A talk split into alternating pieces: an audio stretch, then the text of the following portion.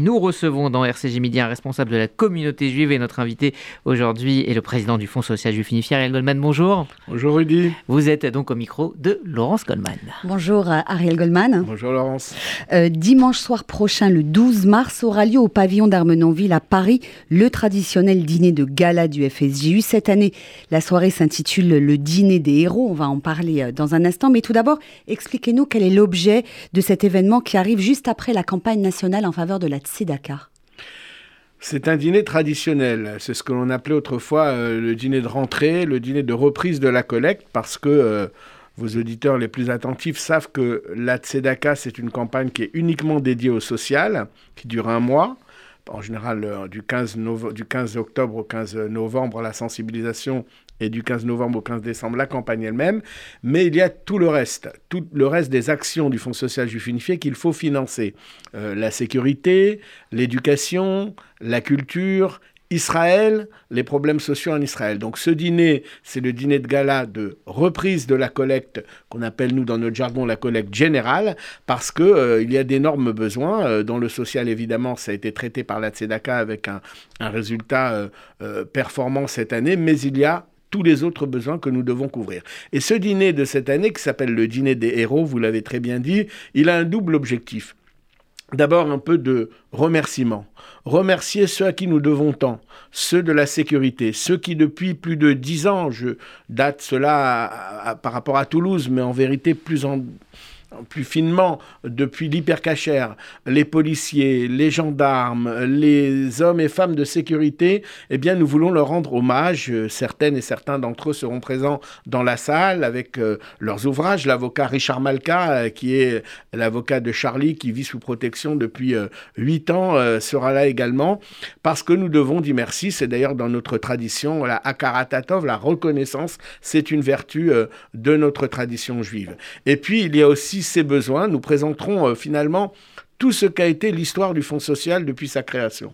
Moi, quand je suis entré au Fonds social, dans les années 90, on sauvait des juifs encore euh, qui sortaient du RSS. On sauvait des juifs en Éthiopie. Israël allait euh, déployer des milliers d'agents et d'argent aussi pour aller ramener les juifs d'Éthiopie. Toutes ces actions au fil des années, c'est le Fonds social qui, en France, en a été le représentant. Et puis, il y a toutes ces aides que nous apportons à ces victimes de l'antisémitisme, aux familles, aux familles de Sébastien Selam, à la famille de Sébastien Selam, ce disque jockey qui a été très longtemps oublié dans la liste des victimes de l'antisémitisme, euh, aux familles de l'hypercachère, aux familles euh, qui en ont besoin, à tous ceux qui dans l'ombre ou la lumière, euh, vous savez, c'est c'est une chose que d'être là sur les chaînes info le jour d'un attentat ou quelques semaines après un attentat pour déplorer, pour condamner. C'est une chose que de faire des cérémonies, et il faut le faire chaque année, d'allumer des bougies. Mais au long cours, au quotidien, il y a des souffrances, il y a des vies brisées, il y a des familles qui ne se remettront jamais de ce qu'elles ont vécu. Eh bien, au long cours, toute l'année, c'est le Fonds social juif unifié ces services, ces associations affiliées qui sont là pour aider ces personnes. Et c'est de cela aussi que nous parlerons le 12 mars au soir. Alors, une des problématiques majeures auxquelles est, société, euh, est confrontée pardon, la société française, mais également évidemment la, communauté juive, euh, c'est cette inflation hein, qui se poursuit à un rythme très soutenu. Est-ce que une partie de l'argent qui sera collecté lors de cette soirée de gala viendra euh, au secours de ces personnes qui sont confrontées à des difficultés financières très importantes? Alors, c'est vrai que nous n'avons pas attendu là non plus euh, la une des chaînes info pour se préoccuper du pouvoir d'achat des membres de notre communauté. C'est l'objet exclusif de l'appel national pour la Tzedaka. Une partie des fonds seront dédiés au fonds de solidarité parce que nous avons des aides, des aides énergie, des aides pour les bourses cantines puisque euh, celles-ci ont augmenté de 40% en un an. C'est-à-dire que nous devons aider 40% de foyers en plus à payer la cantine dans les écoles juives des enfants qui sinon ne mangeraient pas à la cantine et, il faut bien le dire, ne mangeraient pas de repas chaud. J'ai vu hier euh, sur une chaîne euh, qui fait un peu polémique euh, parce que son animateur, qui est un ancien proche de la Tzedaka, Cyril Hanouna, avait invité une personne. Elle gagne 900 euros par mois, cette fille. Elle était bouleversante. Elle a un enfant, elle l'élève seule. Elle peut plus acheter de lessive, elle fait sa lessive seule. Pourquoi je vous en parle? Parce que des personnes comme elle, nos services en reçoivent tout le temps, des coups de fil incessants parce que les gens ne font pas face. J'ai lu sur un, reportage que les produits de première nécessité, les pâtes, alimentaires, ce qui était le, le plus courant, ce qui est le plus, le, plus courant en termes de nourriture, ont augmenté de 33%. 33%. Donc oui, il y aura une partie dédiée en France et en Israël, parce que notre partenaire La Tête en Israël aide aussi à lutter contre la précarité, contre la pauvreté. Quand on parle de sécurité au Fonds social, c'est la sécurité des biens et des personnes, mais c'est la sécurité alimentaire, c'est la sécurité sanitaire, c'est la sécurité euh, presque spirituelle, c'est la sécurité intellectuelle, c'est toutes ces sécurités dont nous devons parler euh, au cours de nos euh, galas et de nos euh, collectes. les experts économiques annoncent un mars rouge, hein, voire un printemps rouge avec une hausse sans précédent des prix. Les fêtes de Pessah approchent. On sait que le prix des produits cachers est élevé. Est-ce que vous craignez une flambée des prix à l'approche des fêtes des produits cachers Bien sûr que je la crains et moi j'en appelle aux, aux fournisseurs de produits cachers, à toutes les enseignes, euh, pour qu'elles soient euh, responsables, qu'elles fassent preuve de responsabilité. On sait que les prix et les matières premières ont augmenté. On sait aussi qu'un commerce a des charges, euh, qu'il y a des frais, mais je pense que chacun doit être éco-responsable et qu'il y a une solidarité. Pessard, c'est la fête de la solidarité. Alors il y a toutes les actions, notamment que le Fonds social va mener autour des paniers de Pessard, des appels, mais je crois que chaque responsable, chaque commerçant qui a un commerce cachère doit tenir compte de la précarité. Je sais qu'ils le font d'ailleurs en général. Ils essayent d'aider, ils essayent de faire euh, en sorte que les plus défavorisés puissent avoir accès. Puis nous, à travers notre réseau d'épiceries solidaires à Paris, en région, à travers le Resto euh, du Cœur euh, dans le 19e, à travers toutes ces associations que nous aidons, eh bien, nous participons de cet effort pour lutter contre la précarité. Ah, juste un mot pour conclure sur ce sujet. Les grandes enseignes de la distribution vont mettre en place un panier anti-inflation avec des dizaines de produits dont les prix ne varieront pas. Euh, est-ce que euh, un tel dispositif est envisageable au niveau des commerces cachers sur l'ensemble du territoire? Honnêtement, je ne sais pas qui a la main sur les commerces mm. cachers au niveau du territoire, parce que euh, ce sont des enseignes indépendantes qui souvent ne sont pas sous l'obédience d'un contrôle rabbinique tel ou tel. Il y a toutes sortes de cache-routes dans les produits cachers qu'on vend dans les grandes surfaces. Et donc, euh, je ne sais pas qui a l'autorité, à part le ministre de l'économie, puisqu'elles font partie, ces chaînes, euh, de la grande distribution ou de la distribution, mais je ne vois pas qui dans la communauté juive pourrait se dire, eh bien moi, je vais réunir toutes les enseignes cachères pour leur dire euh, de faire ce panier, ce panier solidaire. Peut-être que c'est une idée à creuser, mais en tout cas aujourd'hui, elle n'a pas été examinée parce que les commerçants cachers, ce sont avant tout des commerçants. Un mot sur la situation sociale et politique en Israël, euh, très tendue, on en parle chaque jour euh, sur RCJ. Euh, ces tensions au sein de la société israélienne autour de ce projet de, réforme judiciaire, qu'est-ce que ça dit de la réalité d'Israël aujourd'hui? Je reviens d'Israël.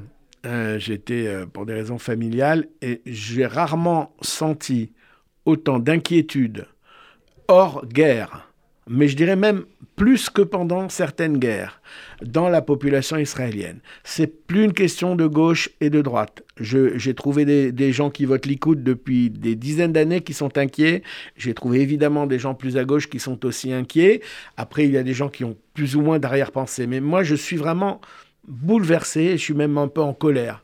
On se bat depuis tant d'années pour Israël, on se bat avec des ennemis, il y a l'Iran aux portes qui guette, il y a les Palestiniens dont on voit euh, le, mal qu'ils peuvent faire dans les attentats comme on l'a vu euh, récemment encore, et on a une société israélienne fracturée, mais il faut que que le fil du dialogue soit renoué. Moi, je suis vraiment bouleversé, je suis, je suis triste de voir cette inquiétude dans laquelle se trouvent les Israéliens. Alors, je ne veux pas rentrer sur le fond de la réforme, c'est pas l'objet, j'en ai pas les compétences, c'est pas le sujet. Mais enfin, il y a bien un moment où quand on voit que la société est tellement euh, euh, décousue, déchirée, et, où des juifs euh, se battent les uns avec les autres, ça pose question. Ça rappelle les pires moments. Ça rappelle la veille de Rabin, les manifestations qu'on voit. Et il y a de la violence de part et d'autre. Hein. Moi, je ne dis pas que un, camp est plus violent que l'autre. La violence verbale s'est installée dans les deux camps. Mais enfin, euh, en France, on n'est pas beaucoup mieux loti. La violence verbale a pris le pas sur le débat d'idées. Et ça, c'est très, très, très perturbant. Alors, il nous reste euh, à peine trois minutes pour évoquer tout d'abord la Journée internationale de la femme avec cet hommage national qui sera rendu cet après-midi au Palais de justice euh, par Emmanuel Macron à Gisèle Halimi, hein, cette avocate d'origine juive tunisienne qui a beaucoup milité en faveur des droits de la femme. Est-ce que vous l'avez connue d'abord puisque vous êtes avocat et que retenez-vous de, de sa vie et de sa carrière?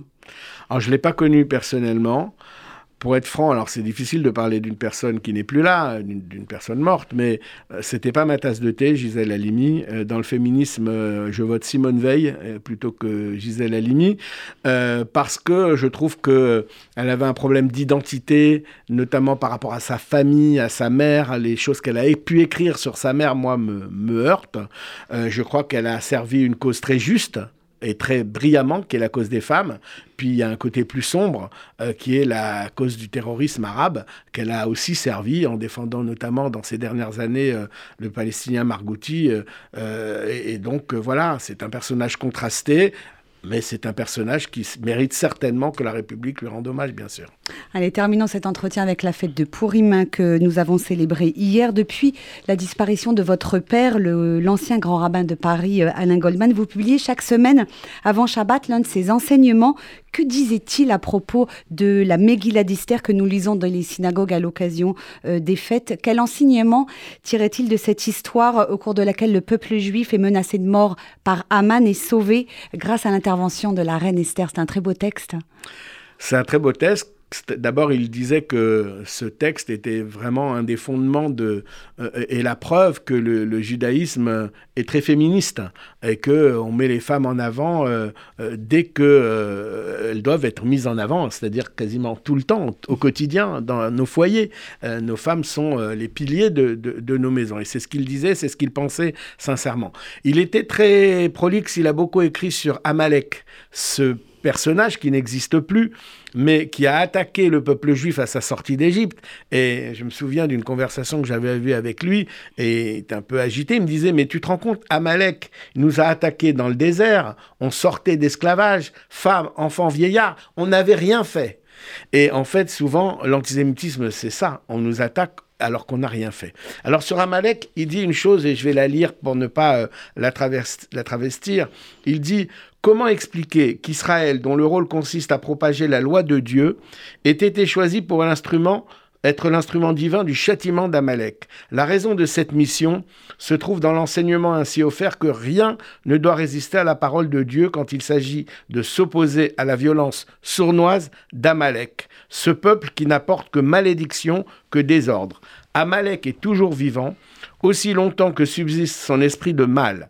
Si donc après des millénaires la Torah nous fait toujours obligation d'effacer le souvenir d'Amalek, alors que celui-ci a disparu sous sa forme physique, c'est bien pour insister sur ce que représente Amalek, le mal dans toute sa cruauté. Et pour un adepte de Dieu, dit-il, fidèle à la Torah, il n'est pas de devoir plus grand que celui de contribuer à faire disparaître le mal de la terre pour ne laisser la place qu'à l'amour de l'homme pour ses semblables, tous créés par un seul et même Dieu. Et je crois que c'est un, message qui est tellement d'actualité au quotidien, on vient d'en parler.